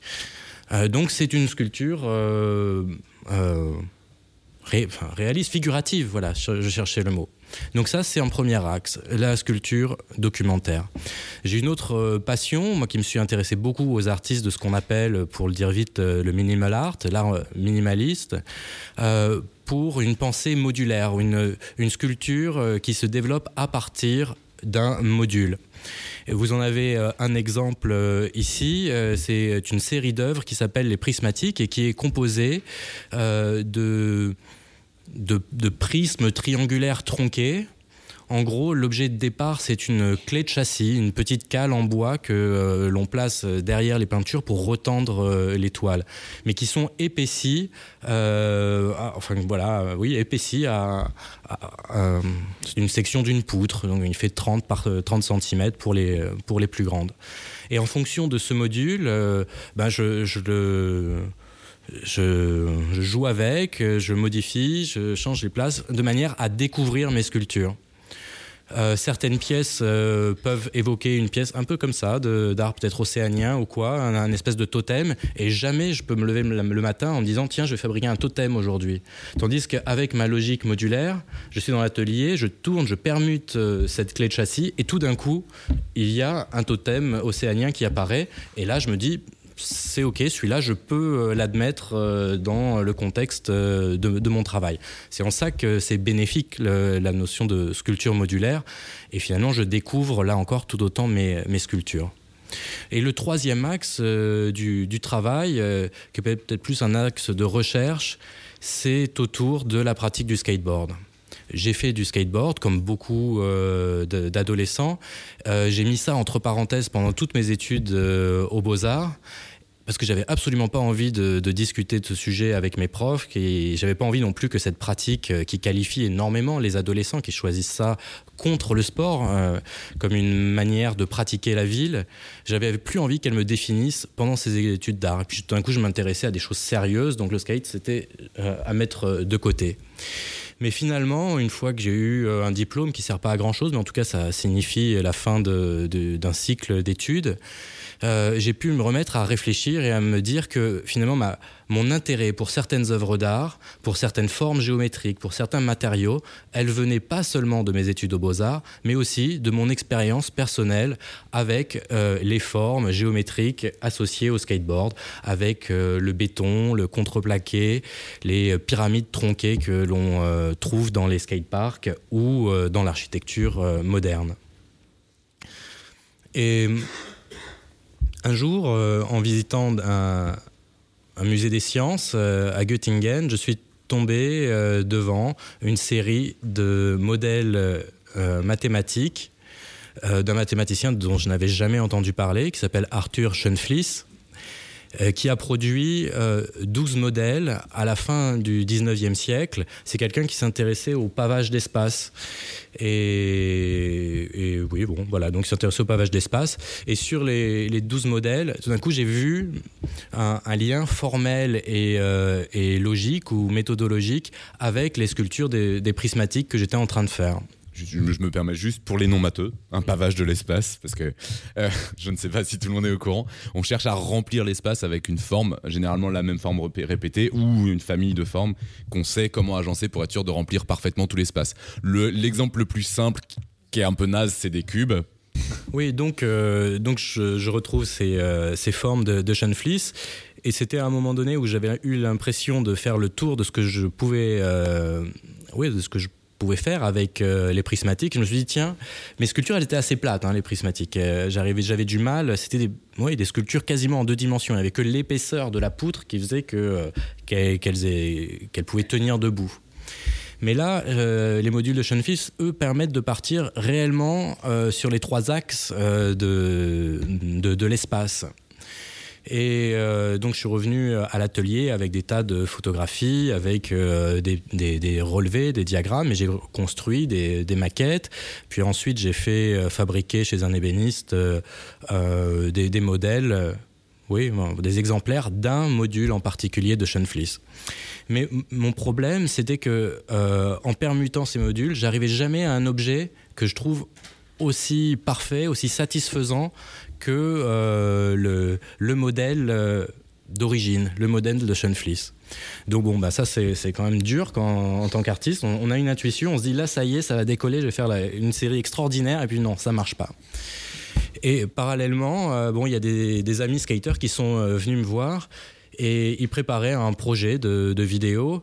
Et ils m'ont dit bon bah voilà on a un peu d'argent. Et plutôt que d'aller faire un voyage ou euh, d'aller voir telle nouvelle architecture on aimerait que tu nous conçoives quelque chose euh, sur lequel on puisse euh, faire des figures et bon, moi, l'idée de faire une sculpture skateable, ça n'a jamais été primordial chez moi. Ça a été fait bien avant moi. Je suis pas du tout le premier à faire des, sculptures dites skateables. Et ils ont rajouté quelque chose, une espèce de formule magique. Ils m'ont dit, en même temps, on n'a pas envie que ça te détourne des recherches qui sont les tiennes en ce moment. Je leur ai dit, bah voilà, moi mes recherches en ce moment, c'est ces modules euh, de Fleece. On les a regardés ensemble et on en a trouvé un de modèle chez Fleece, une espèce de demi-pyramide tronquée euh, qui pourrait s'avérer être utile pour le skate. Pas facile, mais ils ont dit, ça, c'est notre problème. Toi, tu t'occupes euh, de faire tes sculptures ou tes structures. On ne savait même pas quel statut leur donner à l'époque. Et nous, on, s'adaptera comme on s'adapte euh, dans l'espace public sur une volée de marche ou un plan incliné qui était pensé par un architecte et pas par un, concepteur de skatepark. Et si je vous raconte ça, c'est que, et si ça a été important cette expérience pour moi, c'est que ça m'a permis de, d'une part de trouver euh, l'échelle de ces, de ces pièces, parce qu'évidemment, euh, les modèles de, de sont tout petits parce qu'il fallait bien qu'ils les manipulent, et puis parce que comme c'était produit semi-industriellement, il fallait pas non plus que ce soit euh, très gros ni très cher à réaliser. Mais virtuellement, il n'y a pas de taille. on peut imaginer que les modèles de Schoenflies puissent être des architectures ou qu'ils puissent être du mobilier. Donc là, l'échelle était donnée par la pratique du skate, c'est-à-dire c'est l'échelle d'un banc. C'est ça l'échelle du skater. C'est comment on peut sauter sur un banc pour glisser, etc. Donc tout d'un coup, la hauteur de mon module de Sean c'était une quarantaine de centimètres. Et ensuite, les matériaux, c'est des matériaux que j'avais déjà utilisés. C'était cette fois, ça a été du, du chêne massif. Et l'autre élément très important, c'est que ça m'a permis de résoudre mon problème. Si je n'arrivais pas à concevoir des formes aussi intéressantes que euh, l'assemblage de Fleece, c'est que j'essayais toujours de paver l'espace, c'est-à-dire d'assembler tous mes modèles sans jamais laisser de vide. Donc j'avais mes, mes, objets, mais je voulais aussi respecter une certaine logique. Et finalement, c'était ça mon problème. C'est ça qui faisait que ça marchait pas. Alors, en m'adaptant au skate, comme il fallait que ce soit quand même fonctionnel, je me suis mis à accepter les vides, c'est-à-dire à passer d'une logique mathématique, géométrique, à une logique mécanique. Parce qu'il faut qu'il puisse bouger, il faut qu'il puisse sauter ou glisser sur ces, obstacles. Et tout d'un coup, ça a débloqué toute la série. Et en travaillant avec euh, les skaters, à partir au début de, de, maquettes, et puis après avec les objets euh, euh, bien plus gros, ça a donné lieu à une série, pour l'instant, d'une quinzaine ou d'une vingtaine de pièces. Et je ne sais pas exactement combien il y en aura au final. Merci. voilà, je pense.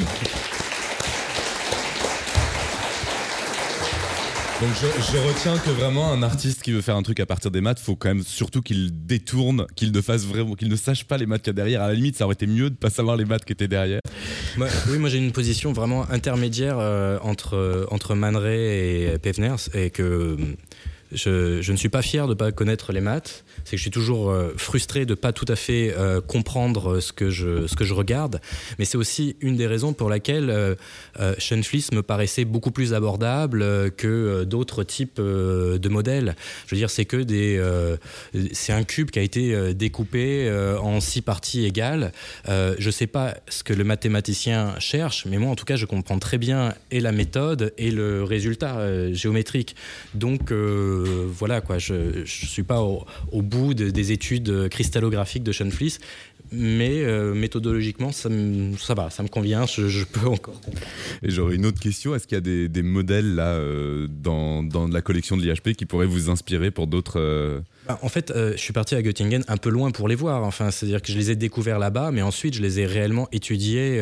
je suis venu cinq ou six fois, d'ailleurs on m'a accueilli ici extrêmement euh, facilement et je, je, profite pour remercier réellement la, bibliothèque de l'IHP. Euh, j'ai pu aller dans les réserves, euh, sortir les modèles, les, les mesurer sous tous les angles. Bon, voilà quoi. Mais il y a d'autres modèles qui pourraient ah, être inspirants ou... Non, il y en a trop qui sont inspirants. Mais s'il suffisait pour un artiste de se dire génial, j'ai 600 modèles de. Euh, non, non. Et, du coup, à partir de ça, bon, bah, j'ai toute une vie, voire deux ou trois vies euh, à, à, faire des, des répliques ou ou, des, ou des dérivés de ces objets-là. Bon, bah, pour ça que j'ai l'impression qu'il faut trouver un espace dans son propre travail pour accueillir ces, ces objets-là. Ben merci beaucoup, on va s'arrêter là parce qu'on a déjà beaucoup de retard.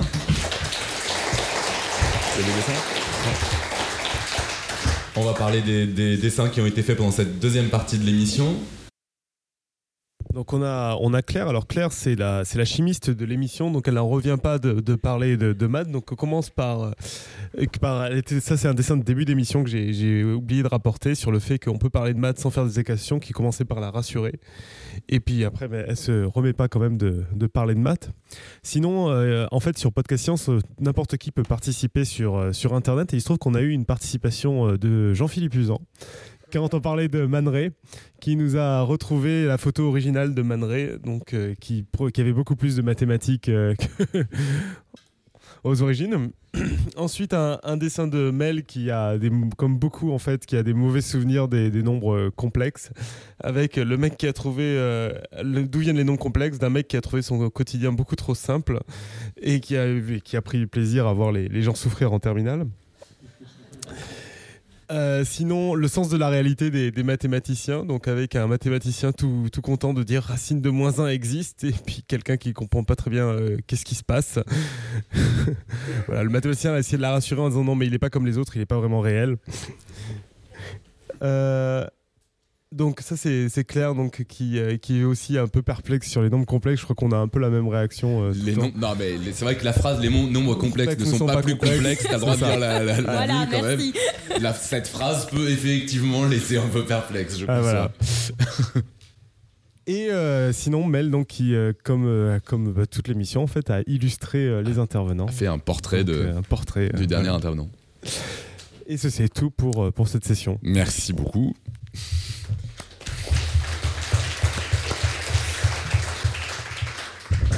Donc l'émission se termine avec euh, à peine plus de retard que, que, ce que l'heure à laquelle on a commencé. Euh, donc je rappelle que cette émission était faite dans le cadre de, l'existence d'un livre euh, sur les objets mathématiques de l'IHP, un très beau livre, et puis qu'il y a aussi une campagne de financement qui se termine demain, après-demain, bientôt, hein, dimanche soir. Bon, pour les gens qui écoutent l'émission en différé, c'est trop tard. Euh, et donc, qui permettra cette campagne de financement de restaurer un certain nombre d'objets de la collection qui, euh, pour ceux qui ont entendu la première intervention, voilà, on est au courant qu'ils en ont bien besoin et ça coûte pas mal d'argent. Donc, euh, donc la, campagne de financement se termine dimanche. Et il y a possibilité de participer en direct, c'est ça? 30 000, euros, 30 000 euros pour 30 objets, ce qui fait à peu près 1000 euros par objet. Voilà, sachant qu'il y en a probablement pour, qui pour lesquels ça coûte un peu moins cher, mais d'autres pour lesquels ça doit être très très très compliqué. Donc voilà, cette émission se termine. Alors pour euh, les gens qui veulent nous écouter en direct pour la prochaine émission, c'est mercredi soir à 20h30 et ça sera sur... Ah bah c'est toi, c'est toi qui fais l'émission. Sur les langages de programmation. Sur les langages de programmation. Tu pourrais trouver un titre un peu plus accrocheur peut-être. Ouais, hein. pas encore le T'as pas encore le titre. Hein. Euh, voilà. Comment parler à votre ordinateur Je sais pas. Il faudra trouver comment, le formuler un peu plus sympa. Euh, bien en attendant, euh, là nous on va s'arrêter, on va manger. Oui c'est ça. Voilà. On va manger et boire. on vous retrouve sur Podcast Science dans comment? Vas-y, non, non. Euh, alors, on a euh, une formule de fin d'émission qui est traditionnelle que je suis obligé de dire euh, à la fin de cette émission, qui est que servir la science soit votre joie.